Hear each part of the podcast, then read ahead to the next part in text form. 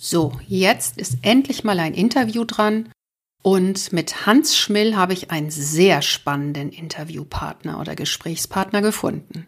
Er ist nicht nur Mitglied der Geschäftsleitung in einem Unternehmen, in dem die 27001, also ein Managementsystem zur Informationssicherheit eingeführt wurde. Er hat dieses Projekt auch gleichzeitig begleitet und viel daraus gelernt und inzwischen berät er auch andere Unternehmen zu diesem Thema und auditiert sogar. Und jede dieser Perspektiven haben wir ein klein wenig angerissen, insbesondere zu dem Thema, was genau hat dieses Unternehmen beim Aufbau des Managementsystems gelernt? Was unterscheidet dieses Unternehmen gegebenenfalls auch von anderen? Denn die Abbott AG ist ein agiles Unternehmen, was natürlich die Ausgangssituation auch besonders interessant macht. Ja, und zu guter Letzt haben wir auch noch mal über gute Auditoren gesprochen. Es ist übrigens schon aufgenommen worden Ende 2019 und war nur veröffentlicht auf meinem Blog. Jetzt kommt es auch als Podcast in den großen Verteiler. Mehr ach so als ISO. Willkommen zu dieser Hörreise für selbstbewusste Managementsysteme. Hier geht es darum, wie Menschen und Managementsysteme ticken und bremsen und wie du sie gut und wirksam miteinander verbindest. Ich bin Susanne Petersen, deine Reisebegleitung und wünsche dir viel Spaß und ach so's mit dieser Episode.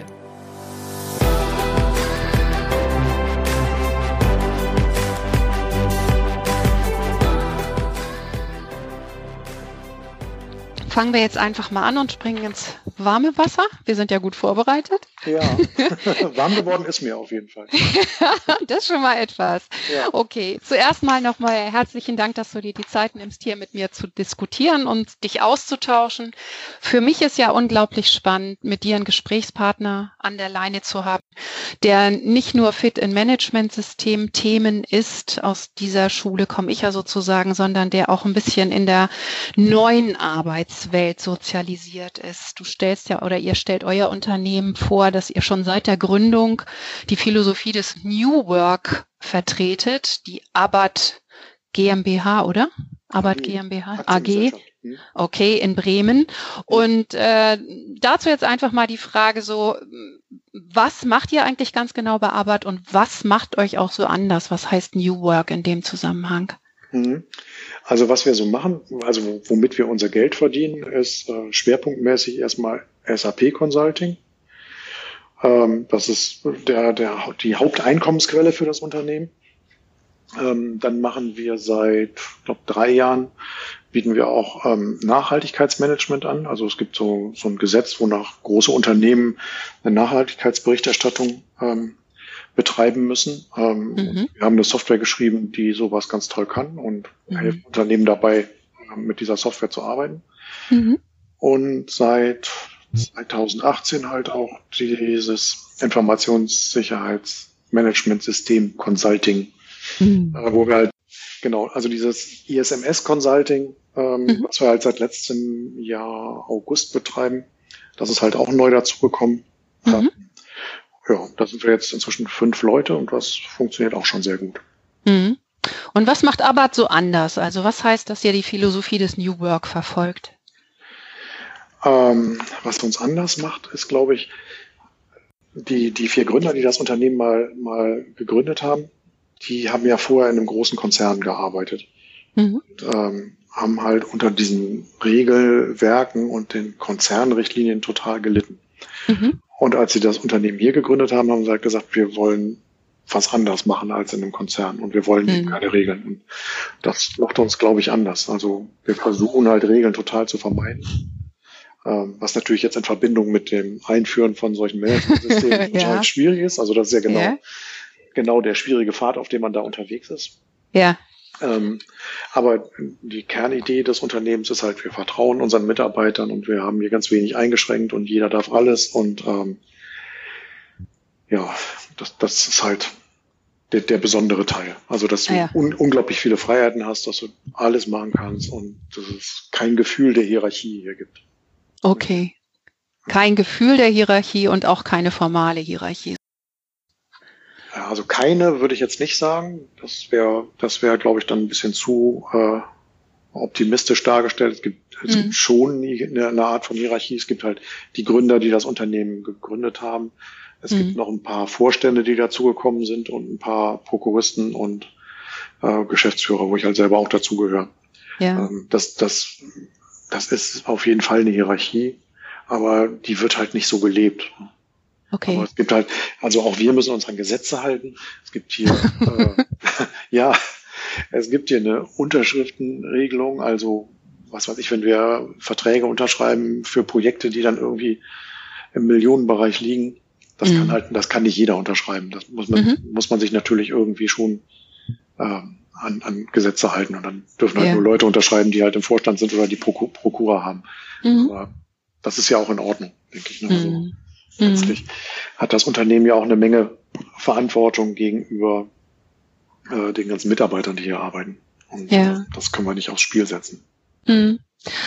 Ja, letztlich ist, ist das Interessante an eurem Unternehmen auch im Zusammenhang mit Managementsystemen ja dieser Satz, du sagst, äh, den du gerade gesagt hast, jeder darf alles, wir haben sehr viele Freiheiten und mhm. Managementsysteme sind ja im Grunde ganz oft dazu genutzt worden, umfassende Regelwerke aufzubauen und und ähm, Regularien dann auch ganz konkret zu adressieren und schränken damit natürlich die Freiheit ganz, ganz stark ein. Mhm. Und für mich war einfach sehr interessant zu erfahren, dass ihr, als ihr die 27001 eingeführt habt, auch gewisse Erfahrungen gemacht habt mit der Einführung von Managementsystemen und da an der einen oder anderen Stelle einfach auch an Grenzen gestoßen seid, ähm, die ihr auf eure eigene Art dann tatsächlich auch bewältigt habt. Und mhm. diese Erfahrung, glaube ich, die ist etwas, was ganz interessantes mal zu hören, wie ihr das dann auch im Grunde, wie ihr gelernt habt in diesem Prozess. Und da wollte ich mhm. dich bitten, noch mal kurz ein bisschen drüber zu erzählen. Ja, ähm, wenn du so ein, so ein Managementsystem in einem hierarchisch geführten Unternehmen einführst, ist das ähm, relativ, ich will jetzt nicht sagen einfach, ist auch falsch, aber du kannst halt über diese formelle Hierarchie, kannst du halt Richtlinien definieren und kannst sagen, so, ab jetzt arbeiten wir so. Dann halten mhm. sich alle daran. Und das mhm. ist halt was, was hier jetzt nicht funktionieren würde. Ne? Mhm. Also du kannst jetzt hier nicht hingehen und sagen, so, ich ordne jetzt an, ab jetzt läuft das hier so. Das äh, mhm. Formell kann ich das natürlich tun, aber ich mache mir dann keine Freunde und wir werden wahrscheinlich eine Menge Leute verlieren, wenn wir da so vorgehen würden. Ne? Ja. Was wir halt anders gemacht haben, ist, dass wir von Anfang an ganz viele Leute einbezogen haben. Ne? Du, mhm. du kommst halt nicht umhin, wenn du so eine 27.001 einführst, Dinge zu regeln. Ne? Mhm. Das ist halt, mhm. das Wort Vertrauen kommt in der Norm nicht vor. Das, das gibt's da nicht. Und du musst, du musst Verantwortlichkeiten für bestimmte Dinge festlegen und musst sagen, okay, jetzt, da muss ich jetzt jemand drum kümmern und der jemand muss auch benannt werden. Mhm. Und so und so muss es funktionieren. Und sowas brauchen wir auch. Das, das funktioniert nicht, nicht anders als, als sowas so umzusetzen. Aber die Art und Weise, wie man das tut, mhm. ist halt eine andere. Also mhm. wir, wir haben uns halt Regelwerke ausgedacht, so in so einem Team. Wir waren fünf Leute. Mit fünf Leuten haben wir angefangen, das zu machen. Mhm. Ähm, haben uns dann so ein, so ein Regelwerk ausgedacht, haben so eine zielgruppenorientierte Unter Dokumentenstruktur aufgebaut, haben halt gesagt, wir bauen so eine, so eine Richtlinie oder so ein Guide für Leute, die Personalverantwortung haben oder wir haben einen Guide für Leute, die Projektleiter sind oder die ähm, ein, ein Guide für alle Mitarbeiter. Und dann haben wir dann mhm. Themen gesammelt, die man aus Sicht der Norm betrachten muss. Mhm. Und dann halt überlegt, für welche Zielgruppen ist diese Information jetzt wichtig und haben das dann mhm. in Dokumente dann gepackt.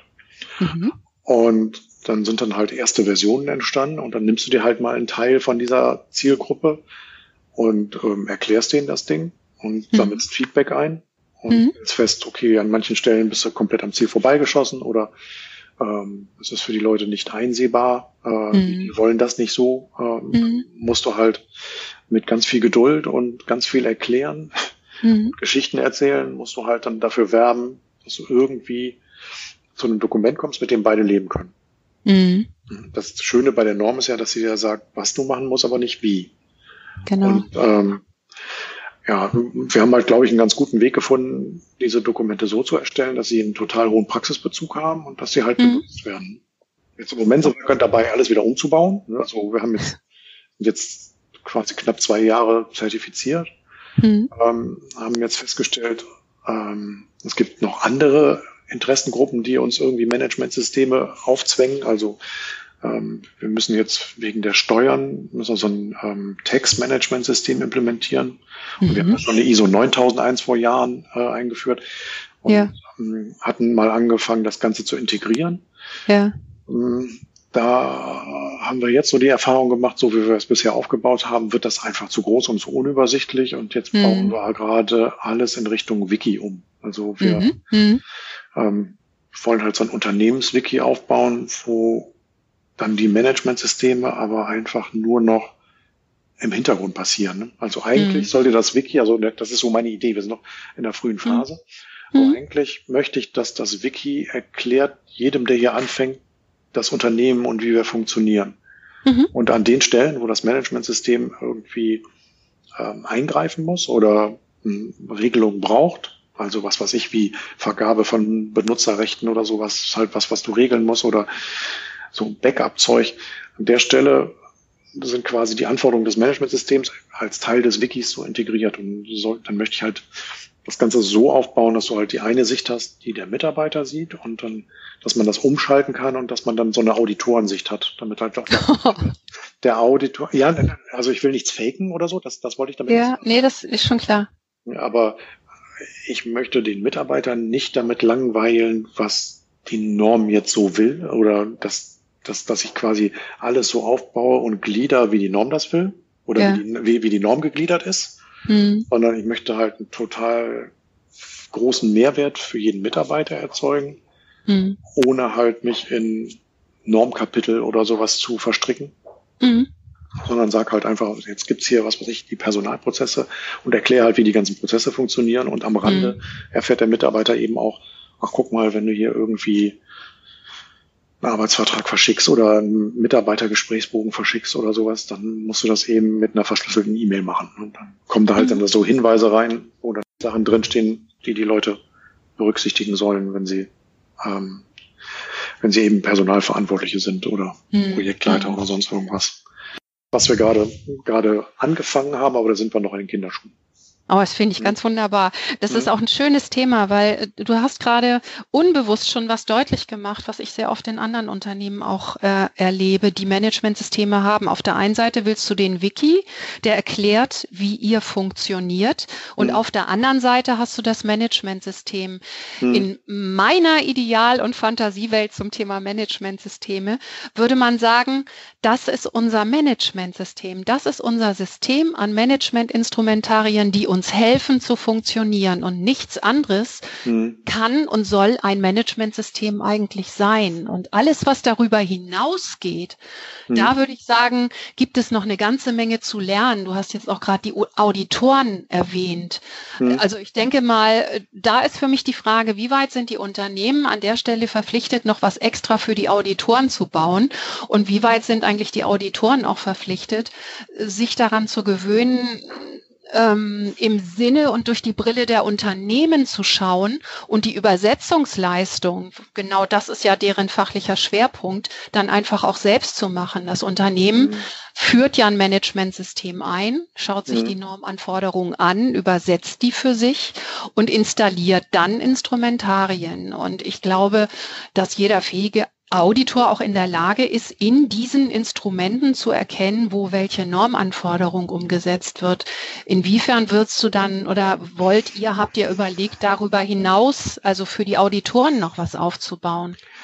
Also auf der einen Seite hast du recht, der Auditor muss eigentlich diese Transferleistung erbringen, dann unser Wiki in die Anforderungen des Managementsystems zu übersetzen und ähm, muss, muss dann entscheiden können, okay, das ist konform oder eben nicht konform.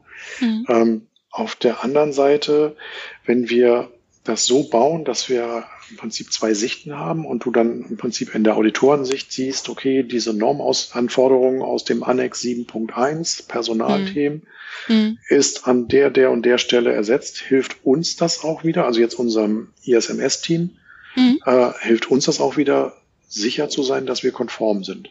Ne, also okay. wenn, mhm. wenn du in so einem Audit da sitzt, dann, dann kommt der Auditor hier bei uns für vier Tage oder mhm. zwei Auditoren für zwei Tage, je nachdem. Mhm. Ähm, das ist dann immer eine stressige Situation, weil du halt, mhm. naja, der kommt halt und geht dann anhand der Normkapitel so ein bisschen durch und sagt halt, wie hast du das geregelt und erklär mir mal diese Prozesse und wie ist das denn gemacht? Mhm. Ähm, dann bist du ja immer in dieser Situation, dass du halt überlegen musst, verdammt, wo habe ich denn das jetzt wieder beschrieben? Ja, ja, ja. Und ähm, wenn du einfach umschalten kannst und sagen kannst, ach guck mal, ich habe jetzt mal die Gliederung und sehe jetzt die einzelnen Normkapitel und mhm. die Stellen, an denen ich es umgesetzt habe, dann nimmt dir das eine ganze Menge Stress aus deinem Leben. Alles Deswegen klar, jetzt verstehe ich das. Finde ich das mhm. eigentlich sehr gut. Ansonsten bin ich jetzt kein Freund davon, für den Auditor was zu machen. Wobei ähm, ja, es ist, ist halt für uns dann auch ein Mehrwert, ne, wenn, wenn man es macht. Das ist, ist schön deutlich, ja, das ist schön deutlich geworden. Einfach auch an der Stelle ist es für euch quasi auch eine Checkliste, haben wir alles berücksichtigt. Genau.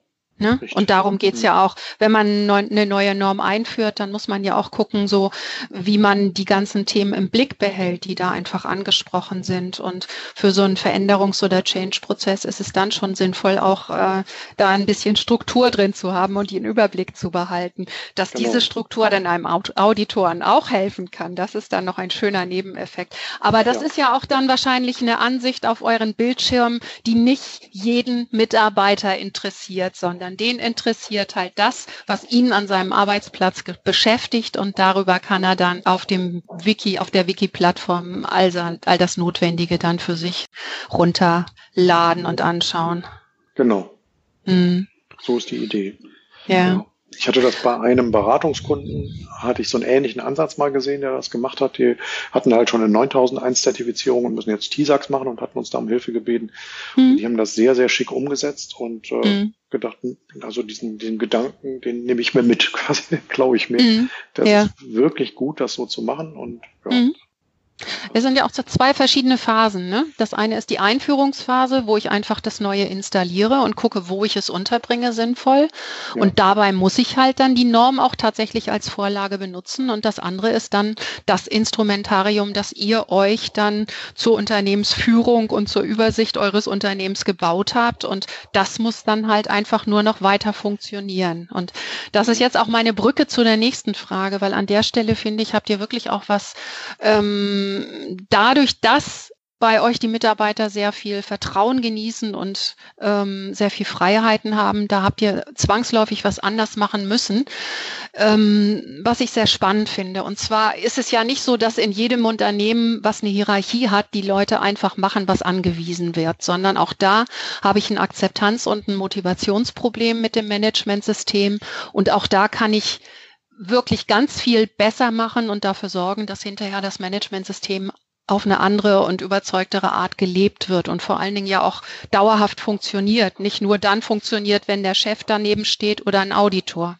Richtig, ja. Und das würde ich jetzt gerne noch mal ein bisschen tiefer mit dir ergründen, was ihr da genau anders gemacht habt, um einfach auch sicherzustellen, dass die Leute dann, eure Mitarbeiter, eure Kollegen, diese neuen Regeln auch tatsächlich akzeptieren und anwenden. Ja, also im Prinzip ist das ein Zyklus, den wir immer wieder durchlaufen. Also ähm, du, du machst aus, aus Sicht des ISMS-Teams erstmal einen Vorschlag. Also du weißt ja, was die Norm alles, alles verlangt und äh, kannst es auch in der 27002 ja nachlesen. Mhm. Äh, in diesen Best Practices. Das haben wir immer so als Basis genommen, um so eine, so eine Richtlinie zu bauen. Mhm. Und dann ähm, haben wir dann, also bei uns besteht so eine Richtlinie immer eigentlich aus dem aus dem Dokument und dann dazu einer Schulungsunterlage. Mhm. Und die Schulungsunterlage, wenn sie dann irgendwann fertig ist, wenn diese ganzen äh, Zyklen dann durch sind, dann gibt's dann auch nochmal ein Video dazu, dass die Leute sich das äh, per Video auch nochmal angucken können, wenn die an den Schulungen nicht teilnehmen können. Mhm. Und ähm, naja, du, du machst halt einen ersten Entwurf, du machst eine Präsentation vor einer kleinen Gruppe, äh, am besten irgendwelche Kritiker, also am besten nimmst du dir die größten Kritiker mit dazu am Anfang. Und die, die es anwenden sollen, oder? Und natürlich die, die es anwenden, klar. Also ich nehme immer die mit aus der Zielgruppe, klar. Also wenn ja, ja. Ein Dokument schreibe für die Zielgruppe Personalverantwortliche, dann nehme ich natürlich äh, als äh, als Testkandidaten welche aus dieser Gruppe und dann erkläre ja. ich denen das und dann muss ich halt gucken. Dann komme ich anhand der Fragen, ähm, die die so stellen, komme ich halt drauf, dass ich an vielen Stellen dann noch ein bisschen rund, rund, rundschleifen muss. Mhm. Und mh, hm, bei vielen Sachen haben die Kollegen dann auch totales Unverständnis für das, was wir da tun. Mhm. Da gibt's zwei Möglichkeiten. Es gibt immer mal die Situation, wo du sagst, ja, okay, ihr habt recht, äh, das ist blöd, aber das müssen wir einfach tun. Wir müssen uns an diesen Standard halten und mhm. wir, wir müssen das machen. Das ist die, die unschönere Variante. Ähm, mhm. Man muss sich halt quasi hinter der Norm, jetzt nicht sagen verstecken, aber du musst halt sagen, hm, okay, das ist man, jedem muss klar sein, diese Norm ist geschrieben für jedes Unternehmen auf der ganzen Welt, sei es eine Behörde oder ein, ein kleines Zwei-Mann-Unternehmen oder ein Riesenkonzern. Mhm. Jeder kann mhm. sie ja anwenden. Mhm. Also ist sie halt total generisch und ähm, berücksichtigt Dinge, die vielleicht einfach bei uns nicht, nicht so wirklich zutreffen, mhm. ähm, die uns nicht so richtig weiterbringen. Das kann man erklären und dann sagt man halt, ja Gott, ihr habt recht, sehen wir auch so, ist blöd, äh, müssen wir aber machen, hilft nichts. Dann versuchen mhm. wir einen Weg zu finden, ähm, entweder da noch so ein kleines Schmankerl dran zu bauen, mhm. ähm, dass du, ähm, dass du dann doch noch einen Mehrwert erzeugst. Das ist eigentlich mhm. die schönste Variante. Mhm. Ähm, ja, oder manchmal geht's halt nicht anders, dann, dann ist es halt so, dann sagst du halt, ja Gott, ist ein Dokument, werden wir sicherlich nicht oft ändern. Mhm. Ähm, wissen wir auch, dass es uns nicht weiterbringt, hilft aber nichts, müssen wir haben. Ist ein Obligatorium. ja, ja. Ja, das ist so der Weg, der natürlich nicht so schön ist. Äh, schöner ist eigentlich mit Geschichten den Leuten klar zu machen, wo die Risiken sind. Und mhm. ja, da haben wir uns halt viele Geschichten ausgedacht, die dann irgendwie aber nicht so konstruiert sind, sondern die, die sich jeder so wirklich vorstellen kann. Mhm. Und ähm, ja, dann erzählen wir denen die Geschichten und darüber kriegst du dann eigentlich die, die Awareness und die, die Zustimmung der Mitarbeiter, dass sie sagen, jo, okay, das macht Sachen besser. Ne? Wir haben mhm. auch vielfach dann Sachen erklärt, die wir aufgedeckt haben durch das Projekt. Ne? Also ja, ja. Ähm, diese vertrauensvolle Haltung hier und Einstellung hier bei uns, ähm, die birgt natürlich auch ein paar Risiken und der ein oder andere Mitarbeiter sieht sowas dann auch enger. Ne? Also der mhm. sagt dann, mhm. Mensch, ich will das eigentlich nicht, dass, was weiß ich, meine Mobilfunkrechnungen hier offen irgendwo in einem Regal stehen. Ne? Das war so ein Punkt, wo wir gesagt haben, hm, ist das eigentlich richtig, ne? dass, mhm. dass mhm. jetzt ähm, die Mobilfunkrechnungen mit Einzelverbindungsnachweisen von jedem Mitarbeiter-Handy einfach hier offen in einem Regal stehen. Mhm. Also ich, ich hatte mir da nie Gedanken drüber gemacht, aber im Rahmen unserer ganzen internen Audits haben wir festgestellt, hm, eigentlich ist das nicht richtig, sind so personenbezogene Daten. Ja. ja. und wenn man dann in diesen Geschichten erklärt, guck mal, das haben wir festgestellt und das haben wir dann abgeändert, ähm, mhm. wo wir dann sogar noch was Nachhaltiges gemacht haben, weil mhm. wir irgendwie festgestellt haben, ähm, wir kriegen diese Einzelverbindungsnachweise für die Handys jeden Monat geschickt von Vodafone. Wir brauchen mhm. die aber gar nicht. Ne? Also mhm. Die wurden abgelegt, mhm. abgeheftet und ins Regal gestellt. Und wenn du dann mal fasst, was machen wir eigentlich damit? Ja, nix. Mhm. Aber Vodafone schickt uns das Zeug an. Ja. Dann haben wir gesagt, okay, dann rufen wir da jetzt einfach mal an und sagen, wir wollen das Zeug nicht mehr, weil es muss ja kein Baum dafür abgeholzt werden, dass diese Nachweise, die wir sowieso nicht sehen wollen, ähm, produziert werden. Dafür muss kein Papier produziert werden. Das, das macht ja, ja keinen Sinn. Ne? Also totaler, totale sinnlose Geschichte. Und solche ja. Sachen, die baust du halt in diese Geschichten ein, wenn du erklärst, mhm. warum wir irgendwas gemacht haben und geändert hatte durch. Und dadurch kriegst du eigentlich ein bisschen Akzeptanz. Doch, also ja. das funktioniert ganz gut. Ja, schön. Also diese Geschichten sind im Grunde für euch das Medium gewesen, den Sinn und Nutzen des Ganzen auch ein bisschen deutlich zu machen und nebenbei ja. dann, wenn ich das richtig verstanden habe, auch den eigenen Lernprozess ein bisschen darzustellen und die, ähm, die Gewinne sozusagen, die ihr daraus dann auch quasi erwirtschaftet habt. Ne? Richtig. Genau. Ja, ja. Ich habe äh, an anderer Stelle ja schon mal äh, ein anderes Interview mit dir gehört, wo ich mir auch Gedanken über diese Geschichten gemacht habe und gedacht habe, so Geschichten oder auch miteinander Geschichten erzählen ist ja eigentlich ein wunderbares Medium oder eine wunderbare Möglichkeit, ähm, ja auch mal die Fantasie spielen zu lassen. Managementsysteme sind ja dazu da, Risiken zu senken. Und mhm. in der neuen 9001 ist das risikobasierte Denken ja auch angesprochen, was ich eigentlich mhm. ein sehr hilfreiches Instrument finde, äh, mhm. die Leute lernen zu lassen und ein Bewusstsein entwickeln zu lassen, mhm. ähm, welche Themen da eigentlich relevant sein könnten. Aber dazu muss man sich halt die Zeit nehmen, einfach auch mal gemeinsam zu denken. Stell dir vor, dies und das und jenes würde passieren und wie würde sich das für uns auswirken? Ne, dieses vorausschauende Denken einfach in so einem Projekt ein Stück weit zu üben, ist für mich auch eine Qualität, die aus so einem Managementsystem hervorwachsen kann. Habt ihr das, habt ihr sowas auch gemacht? Ja klar, also wir müssen ja für die 27.001 auch diesen risikobasierten Ansatz fahren. Wir haben mhm. natürlich auch eine Risikoanalyse. Das war auch was, was ich am Anfang schwierig fand und auch immer noch. Mm, das macht mich nicht glücklich. Also ich, mhm. mir, ich finde es gut, diesen risikobasierten Ansatz. Ähm, ich mhm. finde es gut, dass man sich Gedanken über Risiken macht. Mhm. Was ich nicht so richtig gut finde, sind diese ganzen Anforderungen, dass man das Ganze halt, äh, naja, so mathematisch auch so ein bisschen bisschen umsetzen und dass du halt dann äh, äh da so eine Risikomatrix baust, genau, mhm. Bewertung machst und äh, Auftrittswahrscheinlichkeit mal Tragweite rechnest und dann kommt da irgendwie ein Zahlenwert raus. Mhm. Das macht mich noch nicht so richtig glücklich. Wir haben jetzt um, ähm, einen Ansatz gefunden, den ich schon ein bisschen besser finde. Also wir mhm. haben so ein fragenbasiertes Modell gebaut für bestimmte Ereignisse. Also mhm. haben wir jetzt gerade TISAX-Zertifizierung auch gemacht. Äh, also mhm. dieses diesen Standard aus der Automobilindustrie. Mhm. Und da gibt's zwei Zeitpunkte, wo TISAX halt zwingend verlangt, wo du eine Risikoanalyse machen musst. Nämlich immer dann, wenn du ein neues Projekt anfängst mhm. und dann, wenn du einen neuen äh, Lieferanten äh, beauftragst. Dann musst du eine Risikoanalyse machen. Mhm. Eine sogenannte anlassbezogene Risikoanalyse. Ja. Und äh, da haben wir dann uns ein Verfahren ausgedacht und haben uns dann so Standardfragen überlegt, um jetzt den Projektleitern, die ein neues Projekt beginnen, äh, ein Werkzeug an die Hand zu geben, dass sie relativ einfach durch diesen Prozess der Risikoanalyse durchgehen, dass sie aber trotzdem noch einen Mehrwert ähm, darin haben. Mhm.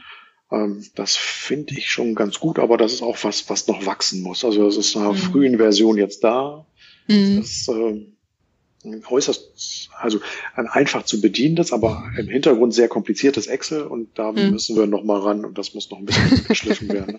Aber da hört mal wieder die EDVler raus. Ja, aber das ist die Idee dahinter, dass es den KVP gibt, also den kontinuierlichen Verbesserungsprozess und dass man sich immer wieder in Frage stellt und alles, was man tut, in Frage stellt. Und deswegen ja. Haben wir ja jetzt auch gesagt, wir schmeißen nochmal alles über den Haufen. Wir machen das jetzt nochmal als Wiki. Also natürlich mhm. leben die Dokumente jetzt so lange weiter, bis wir dann mhm. parallel das Wiki aufgebaut haben. Mhm. Aber naja, wir stellen uns immer wieder in Frage. Und ja. Jetzt im Moment gerade dabei, das Managementsystem auch für unsere weißrussische Tochtergesellschaft auszurollen. Mhm. Wir in Minsk eine Tochtergesellschaft. Mhm. Und ähm, da ähm, der Geschäftsführer in Minsk hatte halt die schlaue Idee und sagte, Mensch, mir wird immer so viel Skepsis entgegengebracht, wenn wir, wenn wir in deutsche Projekte mit reingehen, so als Entwickler. Mhm. Der haben Kunden häufig Sorgen, dass ähm, jemand aus Weißrussland Zugriff auf deren Systeme bekommt. Und mhm. die haben halt Sorgen, dass irgendwie Daten abhanden kommen. Und äh, meinte halt, Mensch, komm, lass uns doch das Managementsystem auch auf Weißrussland ausweiten. das ist was, das können wir, können wir beim Kunden erwähnen, dass wir sowas dann auch haben, dass wir zertifiziert mhm. sind. Und auch jetzt bei dieser Aktion, ja, stellt man immer wieder alles in Frage, ne? weil mhm. guckst dir dann die Prozesse in Weißrussland an und stellst fest, ach ja, an manchen Stellen sind die vielleicht sogar besser als wir, an manchen mhm. sind die viel cooler. Dann drehen wir bei uns wieder was um, andere Sachen dann halt in Weißrussland standardisiert. Das ist halt ja. so ein schöner Prozess eigentlich. Und das lässt die Gesellschaften auch mehr zusammenwachsen. Ja, schön. Mhm. Ja, auch, auch, dass das so ein Austausch ist und nicht einer ist besser als der andere oder größer, so dieses übliche Mutter-Tochter-Konzern-Problem. Ja, ja, genau. Also der, der, Standard sieht das ein bisschen so vor. Ne? Also wir sind ja so gesehen die Konzernmutter, wenn man das so nennen will. Mhm. Also wir fühlen uns nicht als Konzern, aber hm, jetzt so streng genommen ist es so. Die Arbeit mhm. AG ist quasi die die Muttergesellschaft und die ähm, Tochtergesellschaft in Weißrussland ist halt eben äh, untergeordnet, jetzt wenn man so sehen will. Mhm.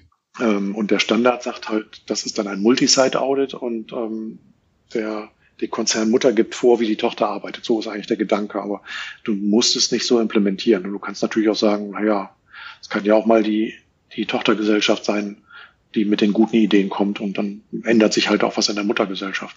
Ja, genau. Und ganz viel auch an der Akzeptanz des entstehenden Systems. Ne? Ja, klar. Ja. Wenn die, wenn die einfach das Gefühl haben, dass ihre eigenen Gedanken und guten Ideen da aufgegriffen werden und gewürdigt werden, dann ist das ja insgesamt auch eine ganz andere Art von Austausch. Dann ist es nicht übergestülpt, sondern mhm. ja, wächst sozusagen. Ne? Ihr sucht euch die, die Schmankerl raus und baut dann was zusammen, was irgendwie dann im Endergebnis was wesentlich Besseres ist. Ja, das stimmt. Und wir verstehen dann auch die Arbeitsweise der Tochtergesellschaften besser, ne? weil, ja. naja, zum Teil sind sie ja doch ganz schön weit weg, also jetzt mit Mexiko und USA. Mhm. Und hm, wenn wir uns dann alle mal irgendwie auf was geeinigt haben, was wir alle benutzen, dann ja, wird auch der Geist der Gesellschaft, also der, äh, der Gesamtgesellschaft irgendwie so ein bisschen ja, vereinheitlicht oder ja, also man, man kriegt halt irgendwie eine, eine schöne gemeinsame Sichtweise auf Dinge mhm. hin. Mhm mit der alle leben können. Ja, das ist wirklich ein schönes Ergebnis auch. Also diese Art der Zusammenarbeit, du hast sie ja gerade im Grunde schon für eure Muttergesellschaft beschrieben, dass halt da wirklich auf Augenhöhe gearbeitet wird, die setzt sich jetzt in dieser äh, übergeordneten Zusammenarbeit dann auch fort quasi. Ja. Und das ist für mich auch ein schönes Zeichen. Also da, das ist eine überzeugende Unternehmenskultur an der Stelle auch. Bei dem Thema Risiko nochmal kurz so eine Anmerkung äh, von mir. Eigentlich denke ich ja, dass wir Menschen ganz stark darauf programmiert sind, risikobasiert zu denken. Wenn wir irgendwelche Entscheidungen treffen, denken wir eigentlich automatisch darüber nach, welche Konsequenzen haben die. Und überlegen, was sind da für Risiken, was stecken da auch für Chancen dahinter, weil letztlich ist es ja meistens so, dass man für die eigenen Entscheidungen auch einstehen muss. Und insofern ist das, was da in den Normen steht, für mich nichts Neues. Ich habe dieses Thema gerade im Zusammenhang mit Projekten jetzt schon ganz oft als extrem ähm, kritisch beäugt äh, gehört in Unternehmen, mit denen ich so arbeite oder mit denen ich gesprochen habe, die gesagt haben, jetzt müssen wir vor jedem Projekt so eine Risikoanalyse machen. Und ich frage dann immer, habt ihr früher nichts gemacht? Ihr tut das doch an vielen Stellen. Die Frage ist nur, auf welche Weise ihr das jetzt zu Papier bringt und dokumentiert. Und keine Norm schreibt vor, dass ich da jetzt irgendwie äh, eine numerische Risikobewertung machen muss. Also es kann auch völlig in Ordnung sein, dass ich mit einem Ampelsystem arbeite oder was weiß ich, mit einer Zensurenskala, was auch immer. Und da wird auch nie eine exakte statistische Auswertung dahinter stecken, sondern immer ganz viel Bauchgefühl, weil keiner von uns ist Wahrsager. An der Stelle dann auch zu sagen, okay, es muss ja nicht so ein hochformalisiertes System sein, sondern einfach ein System, was dann belegt, wir haben darüber nachgedacht. Ne? Da hast du schon recht. Ich glaube, dass man also ich stimme dir zu, dass man bei vielen Sachen sicher über die Risiken nachdenkt, wobei ich mir gerade im Zusammenhang mit meinen Kindern da manchmal frage, mich da manchmal frage, ob das da im Kindesalter noch nicht so ausgeprägt ist. Das kommt mit den Erfahrungen, würde ich sagen. Möglicherweise, wenn ich meinen Sohn auf seinem Motocross-Motorrad sehe oder sowas, dann, hm, okay. Ah, ja. Mhm. Ähm, grundsätzlich hast du da schon recht, was ähm, man aber vielleicht nicht tut, ist das so formell aufschreiben und äh, mhm, genau wenn ich halt keinen Nachweis habe, dann ist es halt nicht passiert und das ist halt so ein bisschen was Formelles, was man dann tun muss und ja, was man aber auch erklären kann und was die Leute dann noch einsehen. Ja. Ja, ja. Aber dieser hochgradige Formalismus, der ist im Managementsystem ja sehr verbreitet und äh, es werden immer noch unheimlich gerne Tabellen gemacht und, und äh, Vorgaben, Vorgabedokumente, Checklisten und so weiter. Und ich glaube, da steckt noch eine ganze Menge an Potenzial drin, das ein Stück weit zu entschlacken und auch Menschen und Mitarbeiter freundlicher zu machen, das Ganze.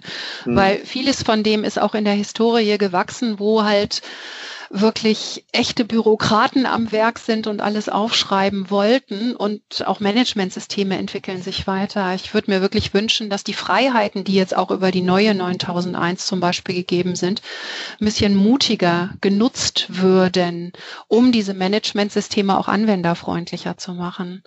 Hm, Habt ihr? Ja, 9001 ist das, glaube ich, noch einfacher möglich als bei den Informationssicherheitsdingen.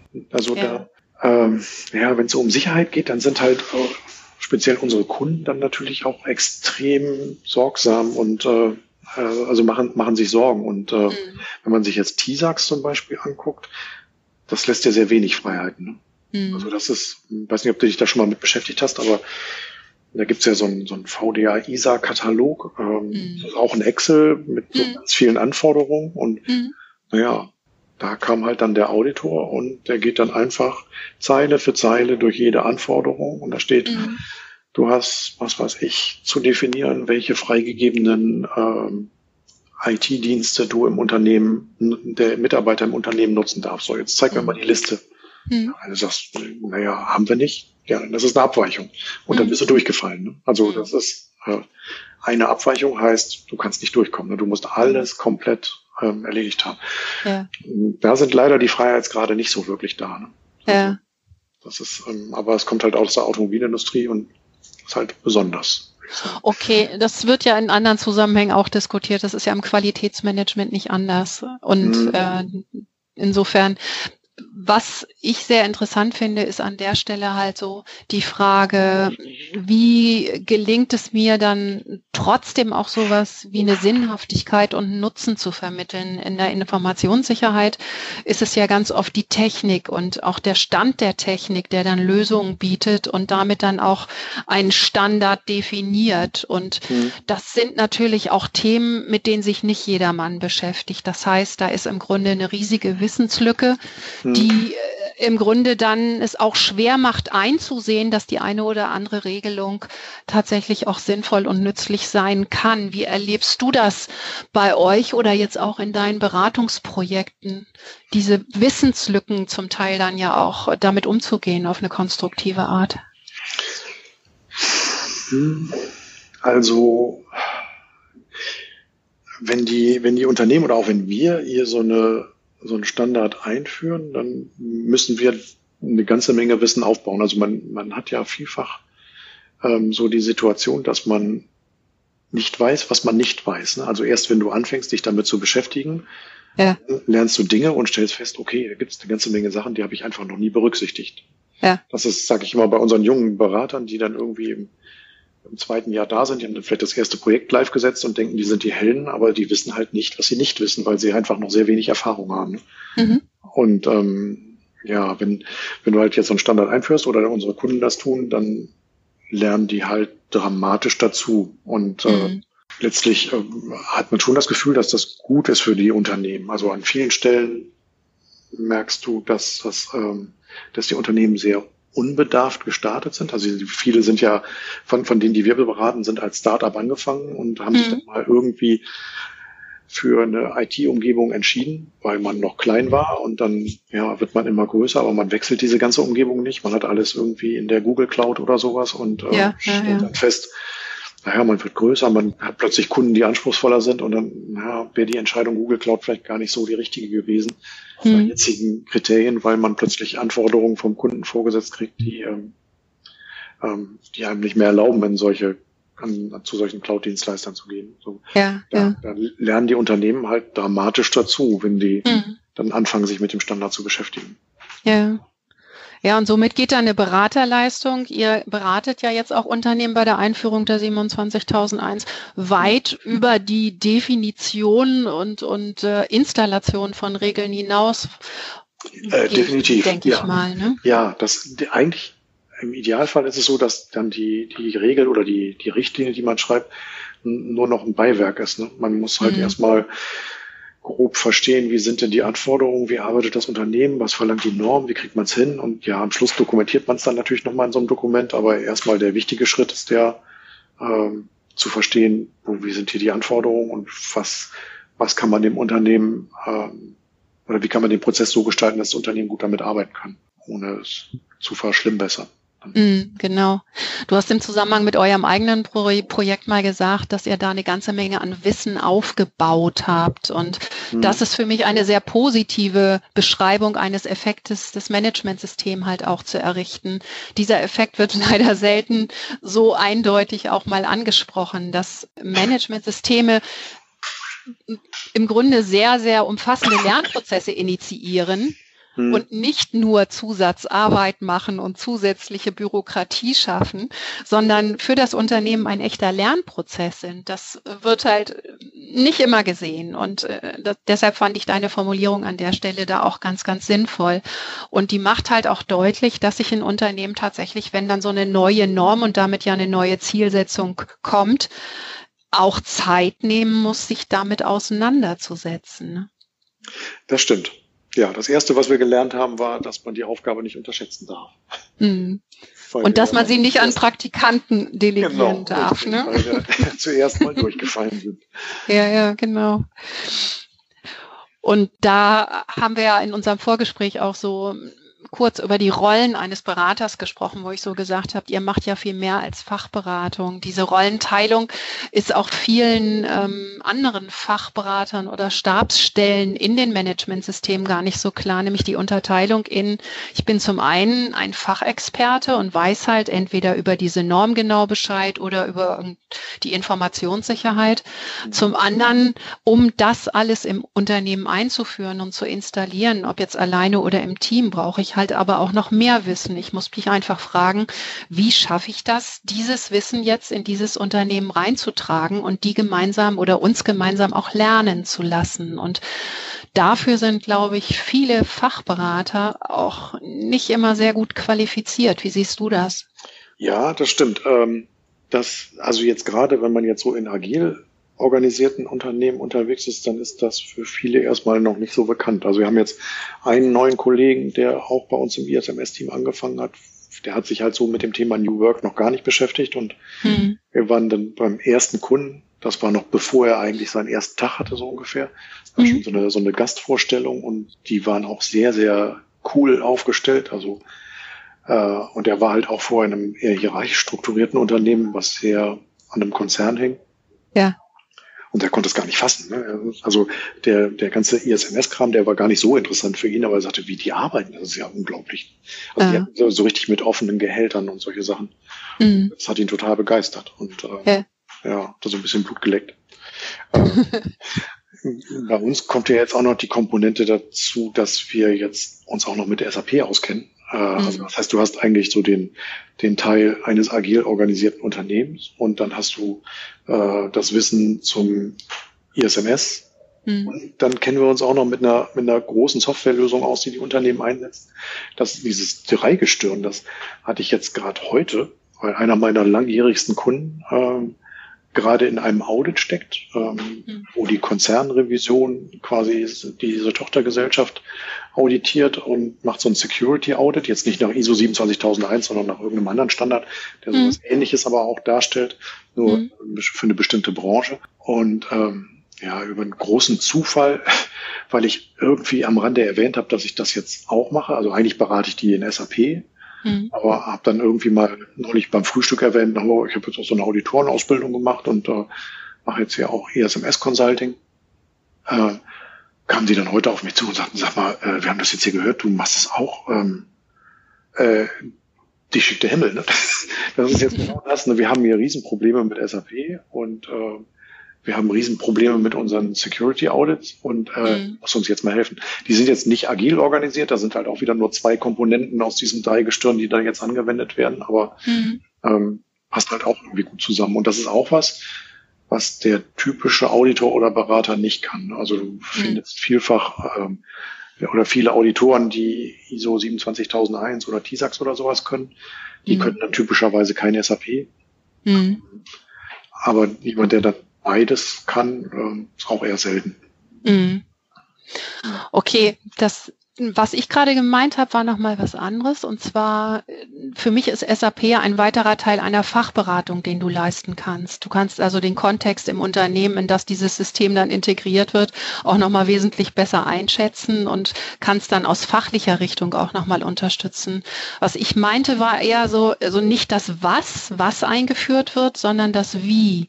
Und da in dem Bereich, glaube ich, habt ihr einfach durch eure eigenen Erfahrungen auch eine ganze Menge dazu gelernt, nämlich dass es keinen Sinn macht, einfach was aufzuschreiben und zu sagen, ihr müsst das jetzt machen, weil die Norm das fordert, sondern einfach dafür zu sorgen, dass die Mitarbeiter das, was da entstanden ist, verstehen, den Sinn auch erkennen und das, du hast es so schön ausgedrückt, das auch cool finden, dass es dann zu euch auch passt, sozusagen. Und diese Erfahrung meine ich so, die Unterscheidung zwischen Fach, Beratung und ich will es mal Veränderungsberatung nennen, so ja. Lernberatung. Das stimmt, da können wir eine Menge aus unseren Erfahrungen erzählen. Das war jetzt bei einem unserer Kunden hatten wir das halt auch, die, die waren auch ähnlich organisiert wie wir, äh, hatten auch viele coole Aspekte in ihrem Unternehmen, waren auch nicht, noch nicht so groß, so 100 Leute ungefähr, müssen T-Sacks machen. Und wir waren den ersten Tag da, auch mit, mit einem Kollegen, mit Andreas zusammen war ich da. Man hatte am Anfang das Gefühl, so die erste halbe Stunde hat man nicht, sich nur so Sachen zugeworfen. Ne? Oh, wie habt ihr das geregelt und habt ihr das auch und dürft ihr das? Und äh, das war äh, total klasse. Also die haben sich äh, angefangen damit zu beschäftigen, haben dann erste Sorgen aufgebaut und haben gedacht, oh scheiße, wie machen wir denn das? Und äh, oh Gott, wir haben hier irgendwie, jeder Mitarbeiter kann sich selber aussuchen, ob er, was weiß ich, äh, ein Mac benutzt oder einen Windows-Rechner oder Linux oder mhm. ganz anderes. Und dann kommen die halt mit, mit solchen Fragen und geht das und wie habt ihr denn das gemacht? Und äh, ja, ihr benutzt auch Apple-Geräte und äh, auch Windows-Geräte in einem Netzwerk und wie kann man denn das lösen? Das war total klasse. Also das, ähm, da kann man ganz viel von den Erfahrungen so weitergeben. Mhm. Ja, das ist mit Sicherheit sehr, sehr hilfreich und steigert dann natürlich auch nochmal einfach die Überzeugungskraft eines Beraters. Ne? Wenn er sagen kann, das habe ich an eigenem Leibe erlebt oder wir haben ganz genau dasselbe durchgemacht, dann ist das auch nochmal eine andere Ausgangssituation. Das stimmt. Das sage ich auch eigentlich immer, wenn man, wenn man sich einen Berater sucht, dann musst du dir eigentlich einen suchen, der schon mal gescheitert ist. Und suchen, der das selber schon mal gemacht hat. Ja, das, ähm, ja finde ich immer total wichtig. Also wenn du dir so einen richtigen Unternehmens, so einen klassischen Unternehmensberater suchst, dann brauchst du einen, der auch schon mal pleite gegangen ist mit dem Unternehmen, hm. die Fehler schon mal gemacht hat, aber dann musst du natürlich auch schon mal erfolgreich hinbekommen haben. Ja, genau. Was für mich noch ein ganz heikles Thema ist, ist, wenn ich das System aufgebaut habe, die erste Zertifizierung oder überhaupt den Kontakt zum Zertifizierer, also mhm. das äh, entscheidende Audit. Was mhm. für Erfahrungen hast du denn da gemacht mit Auditoren und wie rätst du deinen Kunden mit solchen Auditoren auch umzugehen? Also erstmal sind das ja auch nur Menschen. Also Ach. Weise wollen die einem nichts Böses. Du bist ja auch selber einer, ne? Genau, richtig. Ähm, jetzt kann man natürlich nicht sagen, dass es egal ist, wer jetzt ein Audit macht. Also da gibt es Leute, die, ähm, die organisierte Unternehmen kennen und andere tun das nicht. Die tun sich schwer. Also ich weiß, unser 1 Auditor hatte am Anfang, als, als wir den, wir hatten mal einen Wechsel, mhm. ähm, als er das erste Mal hier war, hat er sich schon sehr schwer getan. Mhm. Jetzt gib mir mal ein Organigramm und dann äh, kommen wir mit unserer Hypertext-Organisationsstruktur, das hat er im Leben noch nicht gehört vorher. Ähm, musst du dann auch erstmal erklären. Ne? Ähm, mhm. Und auch irgendwie so Freigabeprozesse oder sowas. Oder wie funktioniert denn bei euch ein Bestellprozess? Wenn du sagst, naja, bei so den meisten Sachen, was der Mitarbeiter so braucht, das bestellt halt bei Amazon, zahlt mit der Firmenkreditkarte und gut ist. Ne? Wo er halt das eigentlich gewohnt ist, dass es irgendwie hm, ältere Prozesse gibt, als es bei uns dann so der Fall ist. Ne? Da müssen die halt lernen. Also da muss man sich schon schon umgucken, wenn man so einen Auditor aussucht, ähm, welchen man da nimmt. Also man kann ja Vorgespräche führen und äh, lernen, was man da tut. Ja. Halt schon die richtige Wahl treffen. Oder ja, man nimmt, nimmt sich jemanden dazu, also bei der Vorbereitung ähm, der Zertifizierung nimmt sich halt irgendwie ein Berater dazu, der vielleicht Auditor ist, der da ganz gut vernetzt ist und dann schon weiß, wen kann man äh, kann man gut wohin schicken oder nicht. Mhm. Wer hat so diese, diese besondere Branche und dieses besondere Umfeld oder diese agile Organisation schon mal irgendwie gesehen mhm. und kann das voll verstehen und nachvollziehen. Ja. Hast du halt wenig Reibungsverluste, wenn man das so hinkriegt. Ja, ich meine, das ist so ein Thema, was jetzt auf die, die Auditoren, auch die gerade die, die Zertifizierungsauditoren zukommt, nämlich dass plötzlich neue Organisationsformen da sind und sich damit auch viele neue Fragen stellen. Ne? Zum Beispiel das Thema Organisationsverpflichtung, wenn ich keine klare hierarchische Struktur mehr habe. Wie gehe mhm. ich damit um? Wie stelle ich sicher, dass bestimmte Regeln aus Gesetzen dann bei dem Mitarbeiter landen, der es umsetzt und so weiter und so fort, ohne dass ich da jetzt eine Weisungsbefugnis habe oder irgendwas in der Art. Das sind, das ist so das eine Feld. Das andere Feld, äh, was ich auch immer als Herausforderung empfinde für Auditoren, ist halt, sich immer wieder auf neue Unternehmen und, und neue Unternehmenskulturen einzustellen. So die Fähigkeit, dann auch erstmal einfach zuzuhören und zu gucken und sich zu interessieren, wie ticken die eigentlich, bevor ich anfange zu urteilen. Und mhm. das ist ja auch ein ganz wichtiger Aspekt, dass so ein Auditor auch versucht, erstmal ein Unternehmen kennenzulernen hm. und damit dann auch im Grunde wesentlich besser entscheiden kann und, und auch lernt, was in dem Unternehmen funktionieren kann und was nicht. Richtig, genau. Und da haben wir jetzt hm. einen Glücksgriff, äh, was ist Glück? Also wir hatten ja unseren Berater, der auch inzwischen Mitarbeiter ist, hm.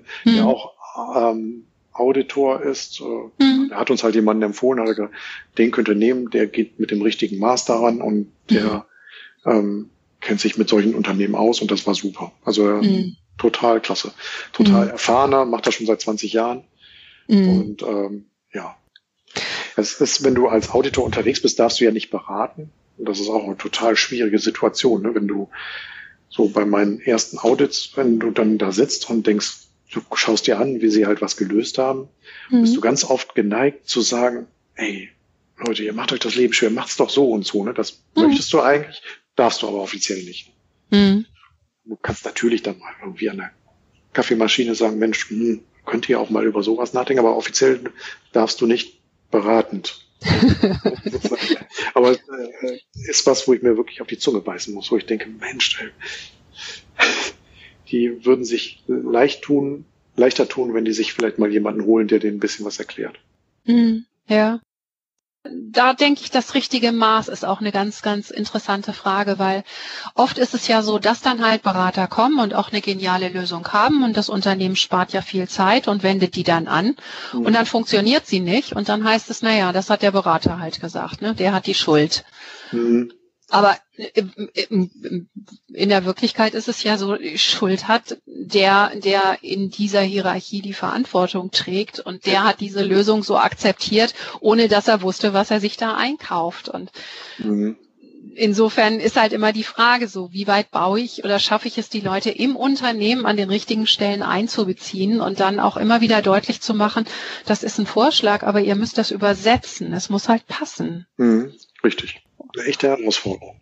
Wobei es im EDV-Bereich und in der Informationssicherheit da sicherlich auch eine ganze Menge technische Lösungen gibt, die dann einfach der aktuelle Standard sind. Bei vielen anderen Themen ist es ja so, gibt es einfach zu einer bestimmten Fragestellung eine ganze Reihe von Tools, komplexere und weniger komplexere. Und da gibt es dann vielleicht auch ein bisschen mehr Entscheidungsfreiheit. Ja, das ist richtig. Okay. Hast du denn aus deinem jüngsten Beratungsalltag noch irgendeine kleine Erfolgs- oder Erfreugeschichte für uns? Wo du gesagt hast, dieses Unternehmen hat mich da total überrascht und ich habe mich richtig gefreut darüber. Die letzten zwei Neukunden, wo ich jetzt gewesen bin, die aber eigentlich noch in so einem Entscheidungs- oder einem frühen Prozess sind. Also die, das mhm. eine Unternehmen, das ist gar nicht gezwungen, was zu tun. Die sagen nur, hm, wir sehen, dass Mitbewerber das machen. Mhm. Aber eigentlich haben wir es nicht nötig und glauben es nicht nötig zu haben, aber wir, wir müssen uns dann doch sorgen, dass uns der Mitbewerber irgendwann abhängt. Ähm, ja, das jetzt nicht. Ja. Ähm, die sind halt noch in dem Entscheidungsprozess, ob sie es tun. Ich hoffe, dass sie das machen, weil die extrem cool sind, weil auch wir da eine Menge von lernen. Ähm, mhm. Die beraten halt Unternehmen dabei, ähm, hier solche Wikis und äh, Ticketsysteme und solche Sachen aufzubauen. Ja. Und da bin ich ähm, gute Hoffnung, dass da eine sau schöne technische Lösung rauskommt und dass ich da auch ja. wieder eine ganze Menge bei lernen kann. Ja. vielleicht äh, wir die beraten und die uns beraten. Das ist, das ist halt eine sehr, sehr freundschaftlicher Umgang miteinander. Das ist schon, ja. finde ich insgesamt sehr cool. Ja, ansonsten fällt mir gerade keine Anekdote ein. Okay, gut. Ja, dann sage ich jetzt bis hierher erstmal ganz, ganz herzlichen Dank, dass ja, du dir gerne aus deinem Arbeitsalltag mit mir geplaudert hast und auch einfach ganz interessante, eher ungewöhnliche Erfahrungen ja beigetragen hast zu dem allgemeinen Managementsystemwissen als agiler Mitarbeiter aus einem schon seit vielen Jahren auch entsprechend agierenden Unternehmen. Also nochmal tausend Dank an dich. Sehr, sehr gerne.